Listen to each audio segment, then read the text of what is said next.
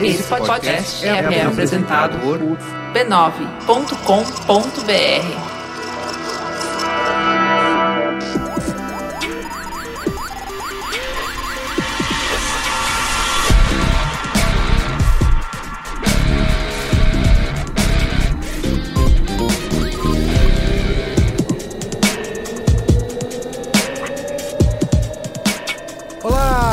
Merigo, esse é o Braincast número 243. Estou aqui hoje com o Luiz e Gino. Jovem. Temos dois convidados aqui, especiais. Daniel Lameira. Olá, E aí, Daniel? tudo bem? Fala aí de você. Eu sou o Daniel, sou editor de aquisições na editora Intrínseca. Antes trabalhei três anos na Aleph e faz dez anos aí que eu tô no mercado editorial, trabalhei em livraria e outras coisas mais. E é ouvinte da família B9. Ouvinte, ouvinte da família Cê- B9. Que mostra que não só as nossas mães escutam, Isso, tem mais outras audiência pessoas. qualificada. Isso.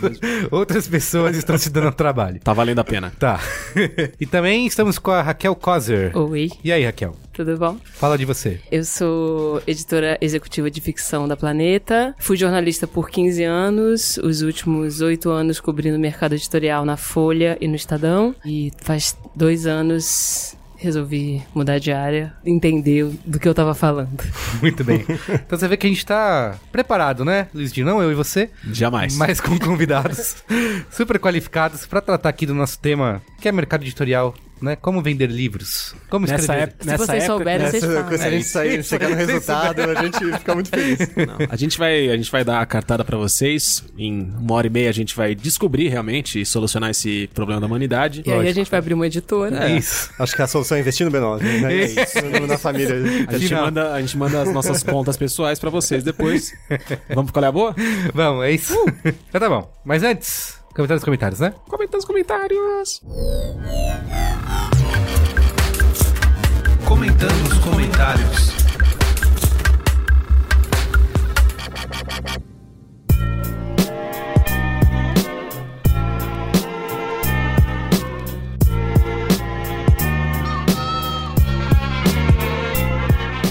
Mas antes, né? Os comentários nos comentários, tem aqui nossos recadinhos. Mas antes do mais antes. Mas antes, mas antes. Pra Tem que agradecer os nossos patronos que colaboram lá no patreon.com.br Brincast Pessoas queridas. ou no apoia.se Brincast e fazem parte aí da Brinquesteria Gourmet, que é o nosso grupo, né, no Facebook. Um dos espaços virtuais da internet que mais reúne mentes brilhantes Tá e gera conteúdo qualificado. Lógico. Porque a gente sabe que hoje em dia, diferente dos grandes livros de grandes editoras do país, que cada vez só melhoram em qualidade e Uhum. conteúdo, a gente sabe que a internet é um.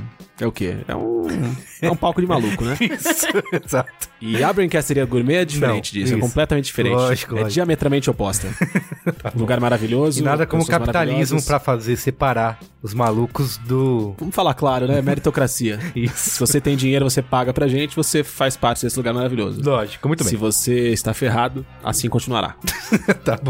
Olha, também divulgar a família B9 de podcasts. Acesse b9.com.br barra podcasts. Tem praticamente um podcast novo toda semana pra você ouvir. Todo dia? É, Toda semana não, toda semana tem. Toda semana tem mesmo. Mas todo dia também. Também. tá? Então, acesse. Também divulgar os nossos bots do Facebook para você ficar antenado com o que está rolando no B9. Você conversa com o nosso bot no m.me barra brainstorm9, todo dia 6 horas ou 7 horas da noite. Ele te manda ali um resumão do dia para você chegar no dia seguinte na reunião lá na sua empresa, né? E poder ter Ou, pra- dizer. ou no próprio, no mesmo dia, chegar no bar. No e- bar, lógico. Já era conversa lógico. de bar. É isso. E também o nosso bot dos podcasts, que é o m.me barra B9 podcasts. Toda vez que sair um podcast novo, você é avisado no seu Messenger. Tá bom? De madrugada também. Acho De ótimo. madrugada também. Quando Tá o cara é sem que noção, como o Braincast às vezes publica duas da manhã, aí você tá lá dormindo, apita seu celular, você acha que é alguma coisa urgente? Não. beleza. É um Braincast. Ah, é urgente, sim.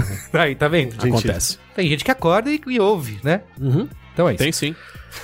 E também o grande recado dessa semana, Luiz Dino, estamos finalmente aonde? No Spotify! Ah, tá vendo? garoto! Agora vai começar a cair uma grana aqui. Agora eu tô. Entendendo? Vai, vai muito. Eu já, eu Dois já, centavos por, por áudio, né? Coisa Tá, assim. tá ótimo, é, né? Esse foi- 0,002 por intenção de dar play. É isso. É isso. Você, como né, tem uma banda de sucesso aí, está no Spotify há Ganha tempo, milhões no Spotify já. já pode. entendeu? E quando eu soube da adição da família B9 no Spotify, já fiz algumas compras a prazo, já me. Já me envolvi Já aproveitou essa- galera. Entendi. Fui no apontador do bicho lá da esquina de casa. Já meti 150 mil reais no Duque de Dezena. Tá bom. Prazer enorme. Arriscado, hein? Spotify, Enfim, você pode procurar ali é nóis. toda a família B9 no Spotify. Tem os links aí. Vou botar o link, né? Tá? Nesse post. Tomara que sim. Tô prometendo isso. Mas você pode procurar lá. Braincast, Mamilos, Caixa de Histórias, Naruhodo, Tecnicalidade. E todo o resto, rapaz.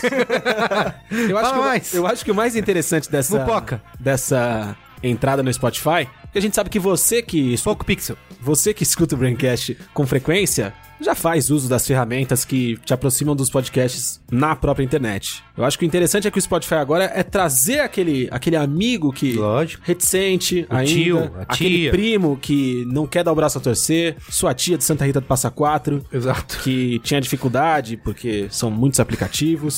Traga essas pessoas pro Pega o- universo do, do Pega o celular dessa pessoa, abre o Spotify e segue o podcast. Isso. Né? Receba notificações, crie playlists que toquem automaticamente, não? Não é uma boa? Eu acho ótimo o que você tá falando aí.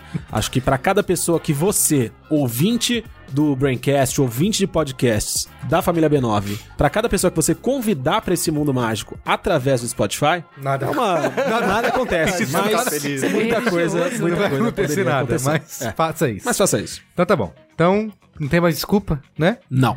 E todos os e-mails que a gente recebeu, cadê vocês? O Spotify está solucionado. Quantos foram? E-mails? Os três. Alguém ainda usa e-mail? Incluindo Muita gente me para na rua mães. e pergunta: Braincast? A todo momento. É. Não param você na rua pra perguntar disso, mas param na rua pra outras coisas, né? Sim. E por isso que a gente tem aqui o Momento Faustão. Tenho três pessoas aqui que vieram me cumprimentar. Olha aí, meu. Como o Cristiano Dias falou. O que, que eu preciso fazer pra aparecer no Momento Faustão? Exatamente vir fa- fazer isso, né? Falar com a gente. Então, as pessoas que perderam a vergonha essa semana, o Rodrigo Santucci, Parabéns, Rodrigo. o Alessandro Serrano Ótimo. e a Natália Sandri, tá bom? E Quem mais? o Murilo Mendes. Ou a pessoa que tem um nome parecido com esse, que falou comigo hoje. Eu tava indo ao banheiro, eu tava lá no meu próprio ambiente de trabalho. Fui ao toalete, uma pessoa falou, jovem. Aí eu falei, eita. Tá. Aí era um garoto que tava lá, ele me cumprimentou, pegou na minha mão, falou o nome dele, falou, quero aparecer no Momento Faustão. Falei, qual o seu nome? Ele falou o nome, que eu acho que é Murilo Mendes. Aí eu falei três. Engraçado se não for nada disso, né? Cara, não sei nada disso. Tipo, eu falei três vezes Roberto porque... Augusto. É, eu falei três vezes. Eu falei Murilo Mendes, Murilo Mendes, Murilo Mendes. Ou o nome Na dele de verdade. Porque eu, eu tenho essa, essa ideia de que quando eu repito três vezes, eu não Vai gravar. esqueço. Mas porque eu li isso em algum lugar. Tá bom. Provavelmente ou num livro da Intrínseca ou num livro da Planeta. Mas eu acho que não funciona tão Não bem. funcionou. assim. Deve ser de outra editora, Deve ser de na outra verdade. Desculpa. E aí eu bom. falei, pode ser que ele seja Murilo Mendes. Mas fica aí, todos mas os Murilos- quem for, Murilo- quem for a pessoa, Exato. ela vai entrar em contato com a gente. O Murilo Mendes é o escritor, né? Pode ser aí. Provavelmente da Cozar. Todos os Murilos Mendes do mundo se sintam, então, É, abraçados. E se você, que encontrou comigo ali no lounge da, né, do meu ambiente de trabalho, Uhum. enquanto eu ia ao banheiro, me cumprimentou, conversou comigo. Se você não for Murilo Mendes, entre em contato mais uma vez, que você aparecerá duas vezes Isso. no Momento Faustão. Uma vez Errado. mais ou menos errado e uma Sob vez pseudônimo. né? certeiro. É, Tá bom. que é uma coisa super bacana também, né? Pseudônimo, adotar, legal. Acho, acho interessante, acho charmoso. Tá bom, Luiz Gino, ó. Vamos aos comentários então, que a gente nem chegou lá ainda. Não. O último programa foi. A TV a cabo Resiste. Lembra desse programa? Você não esteve presente? Adorei. Eu queria muito estar presente. Queria. E aí eu vacilei, né? É, Faltando meia hora pra começar, eu falei, galera, Não vou. miou. E você é um dos grandes defensores, né? Da TV a Da cabo. programação eu, a cabo eu gosto brasileira. muito da TV a cabo brasileira. Recebemos, inclusive, e-mail do pessoal da GNT, falando que eles se sentem orgulhosos de a gente ser. A gente não, porque eu não assisto, mas você e o Luiz Assuda são consumidores, Que bom. né? É, foi ruim eu não ter vindo aqui, porque era esse programa que ia cavar minha vaguinha No GNT. no GNT, Tá como apresentador de um programa de decoração. Mas entre em contato aí, lgino.b9.com.br, Isso. né? Vai ser seu sonho fazer hostel da Vila Madalena? Cara, eu adoraria. tá bom. Olha, primeiro comentário aqui do Gustavo Clay, 23 anos, ele é suporte técnico em Brasília. O e-mail dele não é muito bom para as TVs a cabos, mas eu acho que foi uma parte que a gente não falou é, aqui, que era a questão do IPTV. Olá, amigos do Braincast, venho deixar minha contribuição sobre o assunto em questão. Em relação à pirataria, observamos dois tipos de serviço, conteúdo por streaming e TV a cabo, que enfrentam muitos problemas para combater as ilegalidades. Nos últimos tempos, um tipo de pirataria praticado tem chamado a atenção e se candidata para em breve ser o grande vilão da TV a cabo. Foi comentado no episódio sobre os aparelhos que decodificam o sinal do satélite e liberam a transmissão dos canais fechados. Um método que é bem complicado e acaba afastando as pessoas que desejam burlar o serviço. Ainda bem, né? O pessoal da indústria comemora. Mas nos últimos anos, com a popularidade dos aparelhos chamados Box TV, que são mini computadores com sistema Android que prometem transformar TV em smart, inspirados nas famosas plaquinhas como Raspberry Pi e Arduino, uma forma de transmitir canais de TV tem crescido, que é o IPTV, ou IPTV? Depende da sua pronúncia, IPTV. se foi alfabetizado aí Em Brighton, na Inglaterra. Exato. Nesse tipo de pirataria é oferecida a transmissão dos canais de TV a cabo fechado e canais abertos através de streaming. Existem softwares e apps que organizam os links em listas para que o funcionamento seja mais parecido com o da TV a cabo. Existem listas gratuitas mantidas por pessoas que fazem curadoria dos links de transmissão que estão abertos na internet e listas pagas, onde a tal curadoria tem seu preço. Com isso, pessoas estão transmitindo os canais através de apps ou listas pagas com transmissão de servidores dedicados, cobrando uma pequena mensalidade, 20 reais em média, de seus usuários. Veja bem. Tá aí. ó. São os mesmos adolescentes que fazem legenda de série. E- Exato. Eles sentem prazer, né, em compartilhar aí é a difusão da cultura, né? Jovens anarquistas. Isso. De uma maneira ou outra. É isso aí. Tá bom. A gente não. não... Foi só isso? Foi só um... Foi só uma ameaça, praticamente. É isso, a esse gente é grande não compactua com esse tipo de comportamento. Jamais, jamais. Mas fica aí, né? Jamais. Isso existe, né? A gente não vai ignorar. Quero que você leia aqui o próximo comentário, porque tem a ver com você. Eu vou ler. Tá bom. Me chamo Gilmar Lopes, tenho 41 anos, sou analista de sistemas e pesquisador do efarsas.com. E notei um significativo aumento na busca por cumbuca no Google. Será que esse aumento tem a ver com a menção dessa palavra que não falo nunca mais, por medo do meu celular me ouvir, no podcast do B9? Fica aí mais esse mistério da web. Abração a todos. Ele mandou um link Cara, Passa com a... envolvendo cumbuca. Cara, ele mandou, ele mandou um link aqui Isso. sobre a... do Google a- Trends. Do Google Trends, você vê que cumbuca... Está subindo. Conta, relembra subindo. a história da cumbuca aí. A história da cumbuca foi. Cumbuca. Tá vendo? Cara, teve um dia que tava em casa com os convidados. Tava todo mundo assistindo televisão. E aí al- alguém falou: Não, pega a cumbuca lá pra gente colocar o salgadinho na cumbuca e não sei o que lá na cumbuca. e aí um dos convidados falou: Cumbuca, mas que palavra, bowl. né? É, eu falo bowl. Ela, que boa, cumbuca, isso aqui e tal. E pegou lá. E tinha uma cumbuca que a minha digníssima tinha trazido de uma viagem na Ásia, uma cumbuca especial. E aí- Gourmet. com- é, e aí muitos falou cumbuca, cumbuca, cumbuca. E aí sa- deu meia hora que a galera saiu de casa e recebeu as mensagens. Falou, ó, eu, cheguei, eu liguei agora meu Facebook no celular, eu tava navegando por aqui e Ah. apareceu o anúncio de cumbuca. cumbuca. E, cara... nem boa, boa. É, então Eles não é mudaram na possível. hora. sabe? E aí começou assim, cumbuca, cumbuca, cumbuca. Eu trouxe esse relato aqui no, no Braincast e a gente falou cumbuca várias vezes e as pessoas começaram a falar que ouvindo o Braincast... Sim. E agora... recebendo diversos relatos de outras coisas que não só cumbuca, É. mas que as pessoas estão falando, ah, Posso vendo? começar a falar dos meus livros agora? Exato, pra aparecer nos anúncios.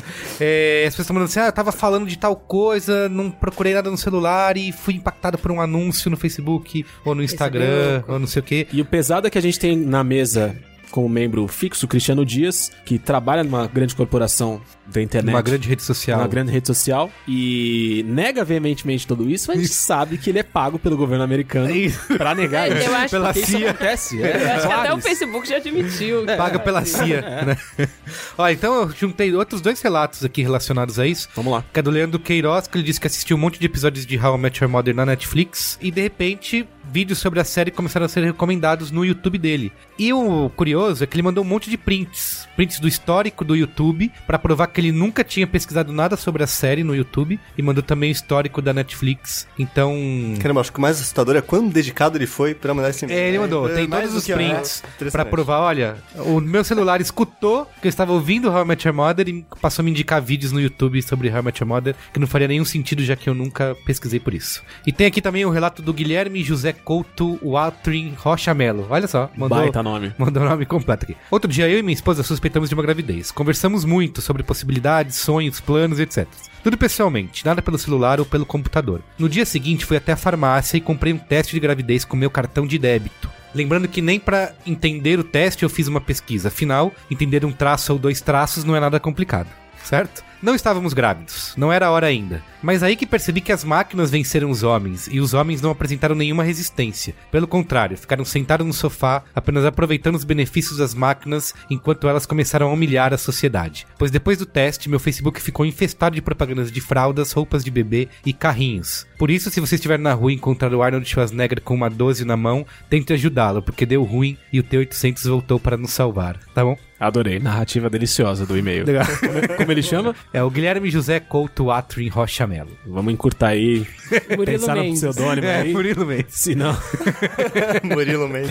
Todo mundo que não Mendes. manda nome até nos e-mails vai ser o Murilo Mendes. Murilo Mendes. Mas cartão de débito, tá vendo? Ah, Sim, já Ou- relatos também. Ou a conversa que ele. Ele não foi pelo celular nem pelo computador, mas se o celular tá do lado, não, né? Tá todo mundo ouvindo ali. Se o computador tá do É, lado, tá O ouvindo. celular tá ouvindo, a televisão tá ouvindo, ouvindo. o PlayStation tá ouvindo. Tá todo mundo ouvindo. Medo.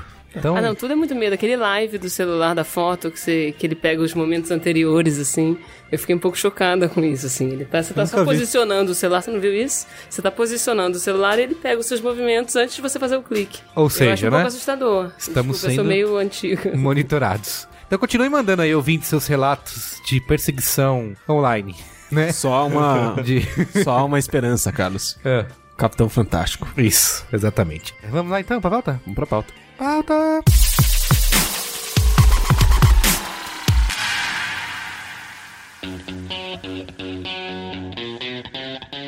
Bom, vamos lá, né? Tentar descobrir aqui como que funciona o mercado editorial brasileiro e como que a gente faz, como que as editoras, por que, que elas sobrevivem? É né? uma dúvida. É uma É dúvida. uma dúvida. Porque assim, eu peguei alguns dados aqui, vocês podem me corrigir se eu tiver errado. Diz que no Brasil houve uma queda de 17% nos últimos dois anos. Certo? É real esse número? Provável. Não sei se é 17, mas se houve uma Provável, queda, houve uma queda. brusca. Sim. E a gente tem as editoras que precisam sobreviver a um sistema consignado, que vocês vão explicar como funciona isso. E eu também vi que as lojas, né, todas elas, a cultura que comprou a FENAC ou não, né, tá nesse limbo aí de negociação, mas ah, basicamente todas estão endividadas, né? Não tem não há dinheiro envolvido nessa negociação de compras de, de lojas.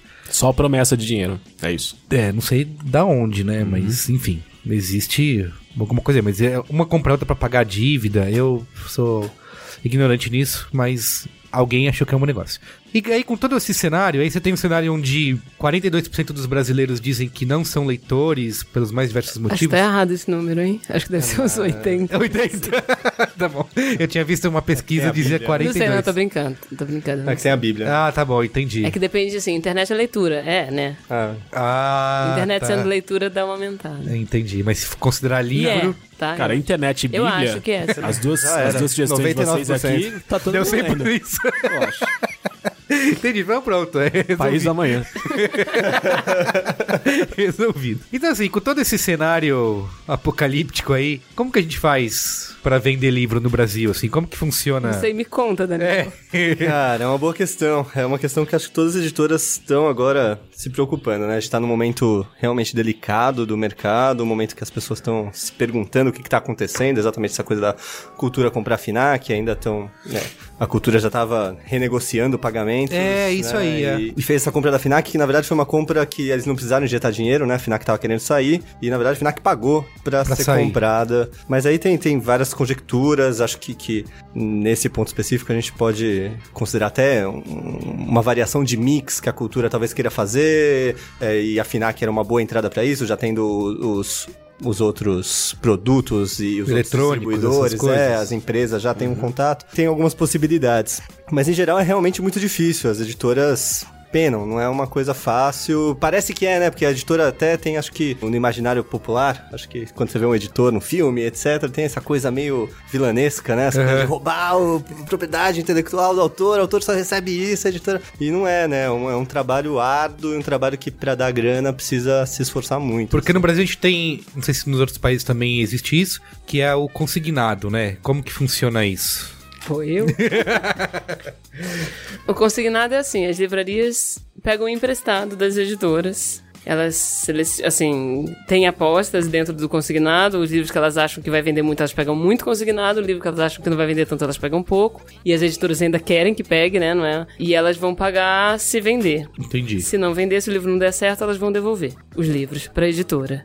e que isso, é- isso pra editora é muito complicado porque, assim, se uma livraria pega, sei lá, a gente saiu com uma tiragem de 6 mil e uma única livraria pega 3 mil, uma grande livraria, uma grande rede pega 3 mil, a gente vai imprimir mais livros. Se, ela de- se não vender e ela devolver, aí a Ah, editora Você morre com o livro, né? Você morre com o livro. Acho que uma grande questão do consignado e até que dá um panorama bom do espectro da editora, é, a editora começa a investir muito na frente, né? Então você paga um adiantamento de direitos autorais pro autor, você paga a tradução, você paga toda a produção do livro, você paga a gráfica, que, que é um, um puta investimento. Pode falar puta? Pode, deve. Puta Tá, investimento. tá liberado. É, Senhores, Deve ser que anúncios vão aparecer depois no seu Facebook, mas pode falar. Então isso já começou, sei lá, vai, imagina, você fez o adiantamento dois anos atrás, produziu o livro ali durante um ano, esperou o momento certo pra lançar, lançou, consignou pras livrarias, conseguiu colocar um bom volume ali. Você espera que a livraria volte pra você com quanto vendeu, e aí depois ainda tem o prazo para pagamento. Então é um investimento a longuíssimo prazo, longuíssimo prazo. e com risco muito alto. É Caramba. muito assustador. Eu, assim, eu cobria mercado editorial na Folha, né? E quando eu, eu comecei a trabalhar na Planeta, me foram me mostrar ali os... A gente chama de escandalho na Planeta. Não sei como é que chama, porque a Planeta é uma empresa espanhola. Eu não sei como é que chama no sei Brasil. o que você tá Plano, é tipo um orçamento de quanto você vai faturar com o livro. Escandalho, adorei. Eu quero Escandalho. Escreve escândalo com dois L's. Ah. É o escândalo. Nossa, eu adorei. Muito bom. É o nome do meu próximo disco.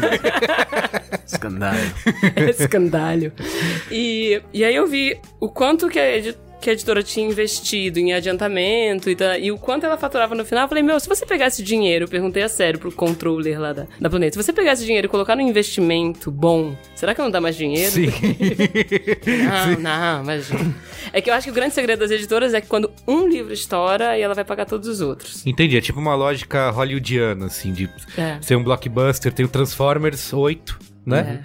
E aí você banca todos os livros. É, mas é meio assustador, assim, pra mim foi muito assustador o quanto a editora ganha, às vezes autores ficam sabendo que eles ganham 10% de direitos autorais, ah, é muito pouco e tal, eu falei assim, não, meu, assim, a editora ganha muito pouco dinheiro em cima do investimento que faz, né, e é muito a longo prazo. Ah, então só pra explicar, talvez, pro, pro, pro ouvinte, assim, leigo, imagina um, o preço de um livro ali, 40 reais. Vou dividir esse preço ali em como que ele se separa Aham. no, no mundo.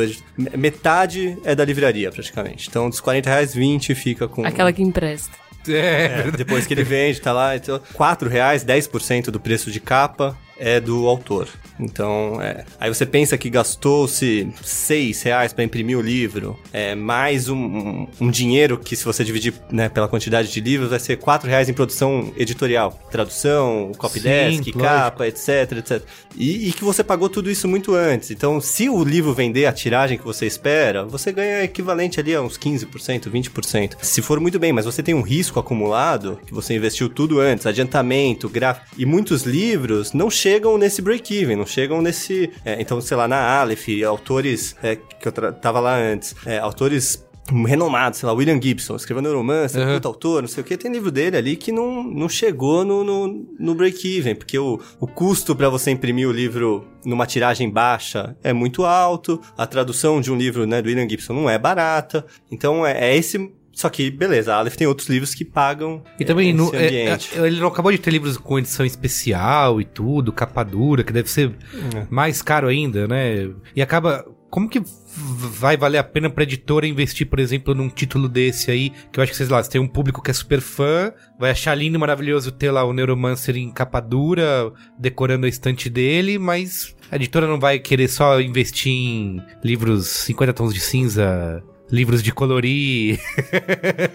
Eu acho que, que assim, tem, tem um lado que Outro, posso falar outro? Livros de youtuber? Não é, Luiz Gino? É, rapaz. Eu tava vendo lá, o, o- é- o Daniel me mandou o é ranking de amplo. livros mais vendidos. Em primeiro lugar tá o Sapiens, né? Uhum. Porque a gente falou, o Pedro Bial também falou, mas aqui no Braincast, né, alavancou a venda do, da, do Sapiens. Vamos ser justos, né? Vamos ser justos. Mas o segundo livro, o segundo lugar é um livro de youtuber, assim, que eu nunca nem ouvi falar, mas é O que é o Nigel. agora? É o, É o é o, Ni- prim- é o Nigel, que vendeu Pré-venda, 9 mil. Pré-venda forte. Os caras nem estão aqui, os caras estão nos Estados Unidos, né? Eu também eu fui, fui atrás essa semana pra ver. Eles estavam fazendo uma, sei lá, vi um aleatório, eles estavam fazendo uma corrida. São duas, dois meninos nos Estados Sim. Unidos correndo de motinho e Essas apostando que a gente corrida. não conhecia, porque a gente Mas é velho. impressionante. Sim, é. Mas eu vou, vou contrapor o, o não vai, você você não vai querer só lançar isso, por exemplo? Eu acho que tem, tem os dois. é, acho que tem um, um ponto importante que, que eu considero muito importante na, na discussão sobre livros, que é o livro tem uma aura muito ligada à arte, o, ah, intelectual e o grande conhecimento e, e- e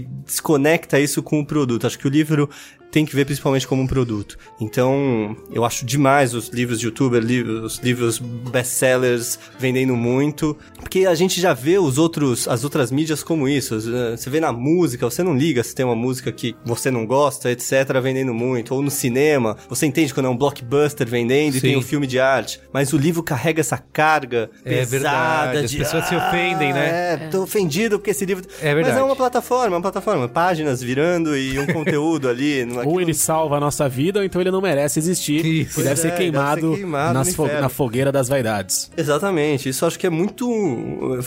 Isso foi, marcou o mercado editorial durante muito tempo. Eu acho que, que foi bom que, que o mercado nos últimos 15 anos, sei lá, pós Harry Potter, com Crepúsculo, com não sei o que, conseguiu se livrar disso e, e- e crescer e atingir um público muito maior, porque a gente fica nessa bolha de, de ah, só, só tem que publicar. Então, é. Eu acho que o Neuromancer, legal, porra, vai fazer 4 mil lá, vai, não, capa dura, vai vender, é um preço alto, sei lá, R$ 79,90, vai dar o lucrinho dele ali. Mas eu acho muito legal os 50 tons de cinza vendendo milhões. Então, é, um tá vendendo 4 mil, outro tá vendendo. É, é, é o culpa É, das é, é o que, estrelas. é um que permite o outro, né? É, então, na minha cabeça meio transcende isso no sentido de a gente achar que o que a gente ratifica é o que é o bom. Sim. Então a gente acha Paulo Não, é- Coelho não É. deve ser lido. E, pô, tem pessoa que lê Paulo Coelho e tira uma mensagem muito mais importante do que se lesse o Crime e Castigo, sei lá. É, não, porque aí são. E aí eu, eu acho que entra um pouco o livro como produto. Por exemplo, um livro de youtuber, não necessariamente a pessoa vai gostar de ler, porque ele é um livro de youtuber, que é o contrário de Harry Potter. Harry Potter mudou a maneira de, de gerações. Eu sou super fã de Harry Potter, assim. E eu sou até velha pra Harry Potter, pensando assim, mas enfim. Ela mudou uma maneira como as gerações, pessoas mais jovens começaram a ler. Isso é muito importante. Mas agora, um livro de youtuber,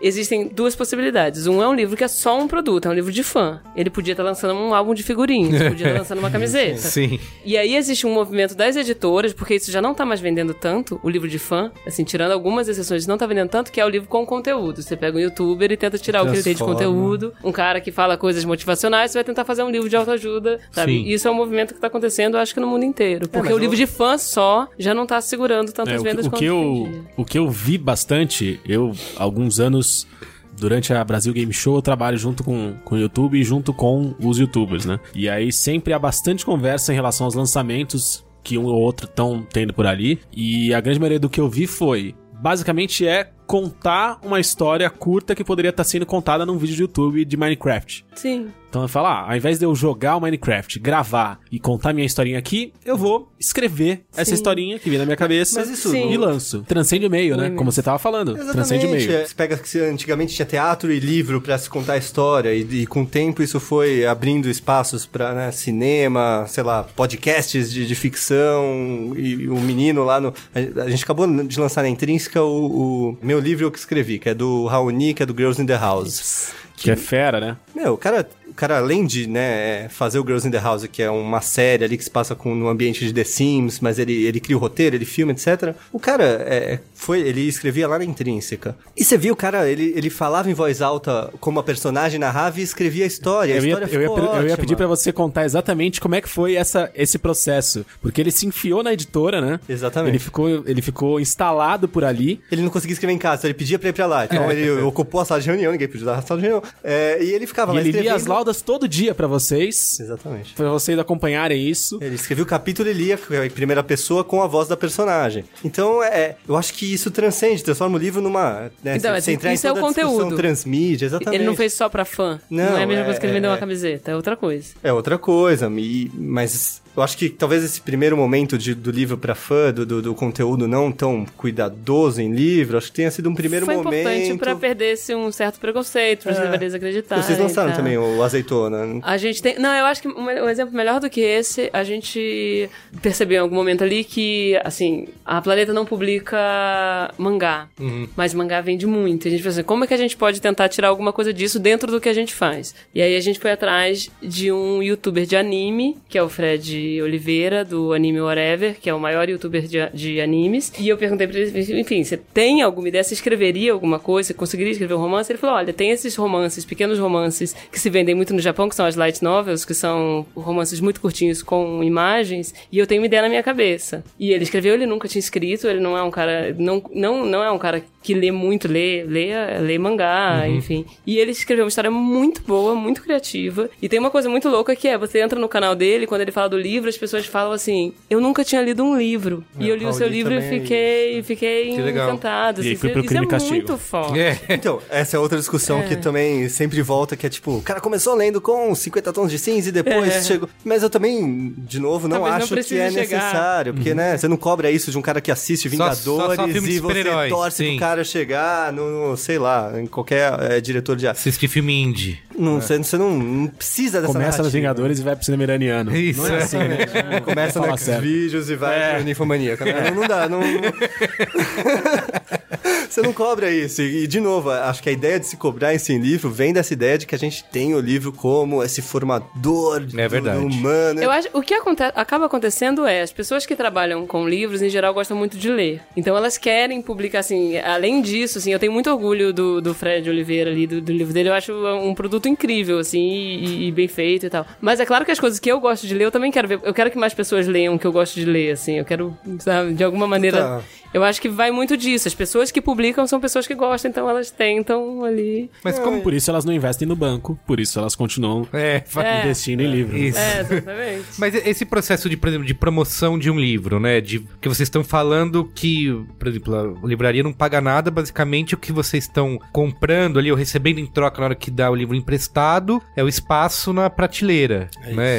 É isso que a, que a editora precisa. É, mas é, ou só, só menos, vale não sei. modalizar que, que, que as livrarias também não. Mesmo nesse sistema aqui que é. é, né, a gente pode pensar, porra, a gente- as editoras são muito boazinhas com as livrarias, as livrarias também estão no limite. Acho que, que o ápice dessa discussão que a gente vai chegar é que é um mercado que tem poucos leitores. Então tá Sim. todo mundo no limite. A editora tá no limite, a livraria tá no limite. é, então. É. E é meio assustador a quantidade de livros que chegam, né? Estão chegando todo Hum, dia. todo dia, todas sim. as editoras. E, e assim, acho que o, o consumo de livros, sabe, as pessoas fazem maratona de uma série da Netflix, termina em um dia, dois dias. Um livro, acho que o tempo que a pessoa precisa, mesmo o cara que é um leitor, né? Ele compra um livro, ele vai passar, sei lá, uma semana lendo, no mínimo, se for um, um Olha, leitor até rápido. Eu preciso dizer que uma das coisas que me. Isso eu descobri ainda como jornalista, que é essa galera. Assim, tem uma galera que lê femininos, especialmente femininos e juvenis, eles leem muito rápido. Ah, tá. É um troço assustador, assim. É tipo, eu lembro que eu fiz uma matéria que é um budismo da Folha, ela foi me questionar ali, ah, mas você está acreditando? Eu falei assim, meu, enfim. E, e, e- e muita gente fala isso, assim, que, que vende, sei lá, é, o cara lê num, num ano, tem gente que fala, meu, eu li 200 livros num ano. Caramba.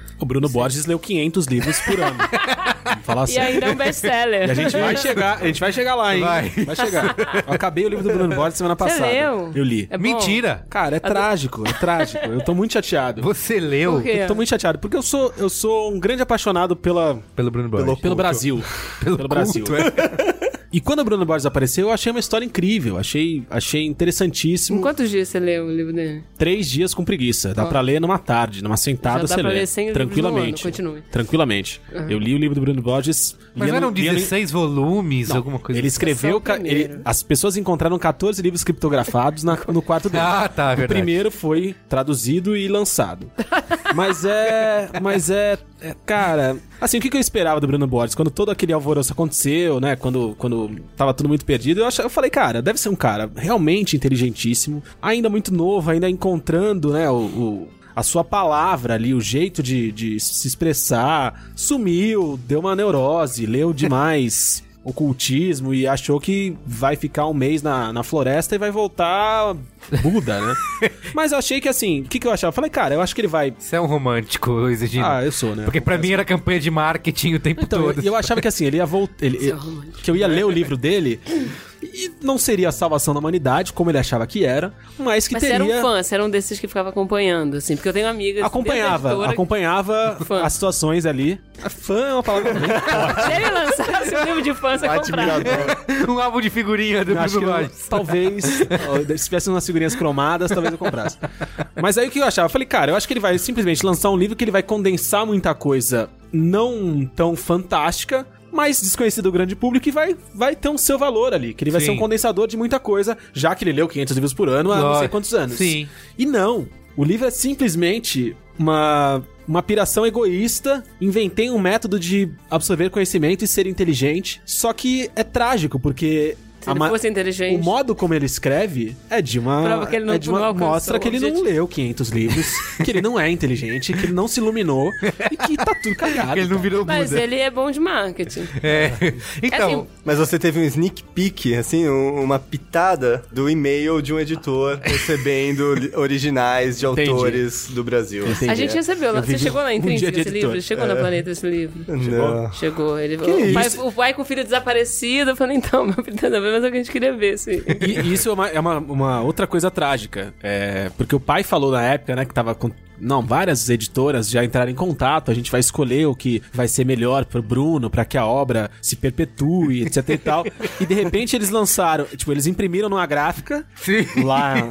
Gráfica Lá no. Acre. Alpha Graphics. E, lá. cara, é trágico, porque a- Acre é uma gráfico. qualidade de, de trabalho de faculdade ruim, assim. Entendeu? A impressão zoada de. Sim, xerox, da coisa, xerocadas. é, da coisa tá pixelizada. A, ima- a imagenzinhas no livro estão pixelizadas, assim, é trágico. E erro de português a dar com pau. Porque você fala, não, a gente vai traduzir da forma mais pura pra não, Que não isso, distorcer a mensagem do Bruno pra a pedra humanidade. de roseta O que, lá. que eles quiseram dizer? Ó, a gente vai mandar direto. Tem duas pessoas aqui decodificando, né? É, Chama o tradutor, como é o nome do tradutor famoso lá? O Galindo... Caetano Caetano. Galinha. Isso. Caetano, chama ele pra traduzir. E, não passa... e claramente não passaram por editor. Porque é trágico. Erro de- eu, eu peguei o livro, o dia que eu comprei, eu peguei o livro, na orelha já tem erro de português. Aí eu falei, puta que pariu. Aí é de ca... Mas enfim, a campanha de marketing foi Excelente. Foi excelente. Exatamente. Aí vocês têm que fazer isso pra ter esse espaço lá. Faz diferença, por exemplo, você tá na vitrine da loja ou naquelas sessõezinhas. Que é a primeira que eu vou. Quando eu entro numa livraria assim, ou na Saraiva, ou na Cultura, primeiro eu rodeio aquela, aquelas mais ilhas. vendidos, Não, não os mais vendidos, porque. lançamentos, Mas aquelas ilhas. destaques. Tem aquelas ilhas redondas, tá na, na cultura principalmente, é um negócio redondo, e aí os livros ficam assim com as capas, né, viradas. Ali é o primeiro lugar que você vai, e ali isso te chama atenção. Os outros, aqueles que ficam nas prateleiras lá, nas, nas estantes, aí você tem que cavocar e provavelmente se ficar escondido lá, né, é só alguém que chegar... Enfim, faz diferença esse... A Planeta é maravilhosa, que a Planeta fica no, no Conjunto Nacional, bem em cima do- da Livraria Cultura, né? Que é a nossa livraria. Aquela- aquela- a gente vai lá diariamente pra poder importunar. Não, isso é muito importante, assim. Isso é... Ah, não tá na roda o livro. Assim, Ah, na é- roda. Mas Na você roda, fez na uma... roda. Sabia que tinha um termo Oi? técnico pra... É a É roda. pra, Está- é pra isso que a gente veio. É a roda. A gente veio daqui pra Jargão. sair falando desses jargões. Isso, isso. Vai ser mais interessante na conversa de bar. Lógico. Ah, hoje cheguei na cultura e a roda estava ser, Cheia de livros. demais. Mas a Raquel fez uma... Eu lembro de uma, de uma matéria que você fez na Folha sobre compra de espaço em Sim, livrarias. Que engraçado, é engraçado. Tá do outro lado agora, né? Porque parece tão ingênuo aquela matéria, mas era um negócio que ninguém falava. É tipo, não dito, assim. Meu Deus, compra-se espaço em livrarias. Parece jabá, assim, pagar jabá pra rádio, pra tocar E as música. livrarias não falavam, foi uma matéria difícil de apurar. Saiu no dia 28 de dezembro, teve muito menos repercussão do que eu podia ter tido. Mas... Não, tem Mas- hoje ainda. Eu, às vezes eu dou o curso, eu mostro essa matéria. Se o pessoal procurar, sei lá, venda É. de espaço em livrarias, Folha... Diz que a roda não vende a cultura. E a- a roda não vende a E cultura. agora que a gente mencionou, verdade. ele vai aparecer como sugestão de leitura para Finalmente, Ah, bom, anos também, Raquel depois, ele vai ter... um- 2013. Isso, é. Mas é isso, as Posso livrarias falar dos meus livros cobram... agora? As livrarias cobram espaços em loja e é uma prática normal, uma prática que o mercado tá super acostumado, né? Mas também é um risco que você tem que tomar, porque você tem que apostar que aquele livro vai ser um, um sucesso. É, mas... Posso? Nem Não, esse- sabe um exemplo? Ó, eu vejo a Companhia das Letras, acho que lança- eu vi duas vezes lá na cultura na- do Conjunto Nacional. Tem uma um lugar que é fechado, assim, que é uma vitrine separada da loja, sabe? Que não é. logo na entrada do Conjunto Nacional. E eu já vi dois livros lá, Primeiro das Letras. Um era o Liberdade e esse último agora aí do Lima Barreto, né? Que Ah, Mas a, a Livraria Cultura Eles fazem uma uma- época que tinha uma, uma, uma loja paralela, né? Uma loja menor Da da companhia. companhia, né? Sim. Ah, É. entendi, Teve tá uma bom. É. Mas assim, mas é importante dizer também assim, nem todos esses espaços são vendidos. Tem Não. curadoria também. A- A própria roda não é um espaço vendido. a roda é a escolha deles ali. Livros em que eles apostam. O nosso papel, o papel das editoras é ficar perturbando. É, mas vou falar assim, quando eu, eu, eu, trabalhei na FINAC como comprador, né? Eu comprava literatura, quadrinhos pro Brasil inteiro. E uma das metas, a gente tinha metas como comprador. Uma meta era de faturamento, a outra era de giro de estoque, então eu tinha que girar rápido, eu ficava angustiado, porque eu queria colocar os livros que eu gostava e, e eles não giravam rápido, tinha que colocar outros que giravam rápido.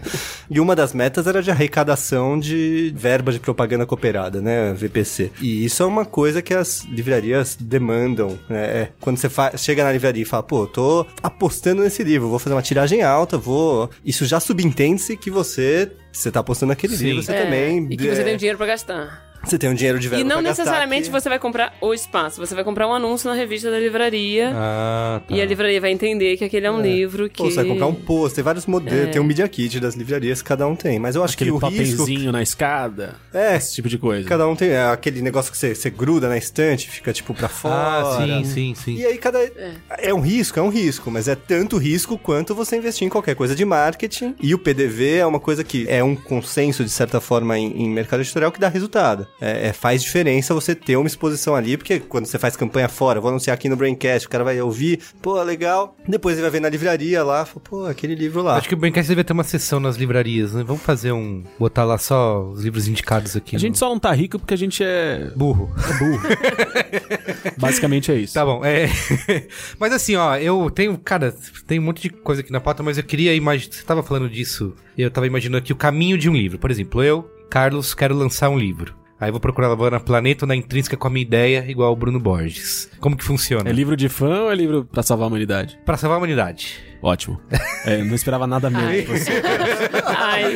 Quero um livro pra salvar a humanidade. Pode ser de fã. É, é exatamente a primeira lá. coisa que a editora vai falar. Baixa a bola, baixa a bola, você não vai salvar a humanidade. Não, eu, eu tenho uma dificuldade, assim, a Planeta tem, uma, tem um- uma, uma coisa que eu acho muito sui generis, que assim, eu trabalho só com ficção, e a ficção, se você olhar a lista de mais vendidos, aquela que o, que o Daniel te mandou, é, 90% são livros estrangeiros. A ficção nacional já vende menos, assim, não, assim, tem alguns autores que fazem muito sucesso, mas ela, assim, se você for olhar, sei lá, os 500 mais vendidos da Nielsen, os 450 vão ser estrangeiros. Caramba. De ficção. Isso Sim. de ficção especificamente. Da não ficção, Muda. a- o nacional ganha de braçada. Ah, entendi. Mas aí nesse não ficção inclui que tem, você falou da demonização, aí as categorias tipo autoajuda. Biogra- Mas não, as biografias. Se você olhar na não ficção mesmo, a não ficção premium, assim, que é biografias, reportagens, é tudo nacional. Ah, tá. Mas na ficção é estrangeiro, então nacional já tem uma dificuldade maior, assim. Tem uma coisa engraçada que as pessoas ficam, ah, o, o amiguismo, né, não sei o que lá e tal, mas assim, um editor a gente recebe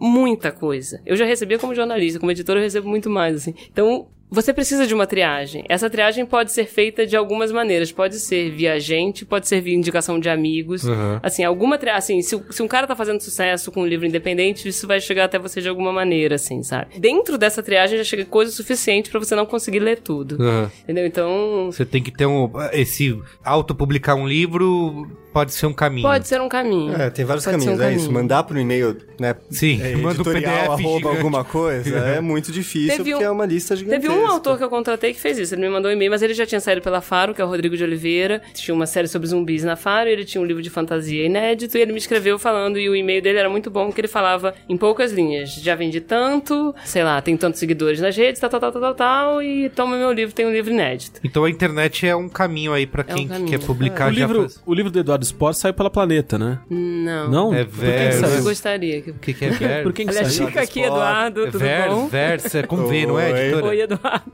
Eu não lembro. Oi, porque- sumido. Porque eu lembro que foi, foi um caso interessante, porque o Eduardo já tinha Jovem Nerd. Eles É. fizeram parceria com o Jovem Nerd na época, foi 2007, se eu não tô enganado. Eu comprei nessa, nessa primeira tiragem, que eu acho que eram 400 livros. Era uma coisa bem pequena, era uma aposta da galera do Jovem Nerd. Sim. A edição é quase tão... É menos precária do que a do Bruno Borges, pra ser, pra ser sincero. É, em qualidade de material, qualidade de impressão ali. E aí, depois dessas poucas unidades e, e- e era quase um trailer que a gente tinha. Eles, É. eles publicaram algumas, algumas, acho que o primeiro capítulo do livro, falaram, ó, esse cara tem uma obra dele, tá querendo escrever, é isso aqui, dá uma lida, parece muito legal pra gente. Mas então, mas ele já deve funcionar tinha pra a vocês. coisa É, do ele- Nerdcast isso. atrás, É, então ele não então, veio do nada. é, não veio do nada. E ele tenta, assim, eu posso estar errada, porque eu não, eu não tava no mercado editorial nessa época, mas eu já ouvi dizer que ele chegou a oferecer pra várias editoras antes de conseguir fechar Antes com a gente. disso. Não foi uma coisa fácil. Entendi. Mesmo tendo e hoje em dia ele é o sonho já. de, hoje em dia ele é o sonho de Vendeu toda editora. 400, ele é o sonho 500 mil. Foi interessante. Caramba. Foi um caso interessante. Escreve bem, é um cara que escreve bem, cara tem um legal. público cativo num gênero que é um gênero de nicho e ele conseguiu expandir isso loucamente.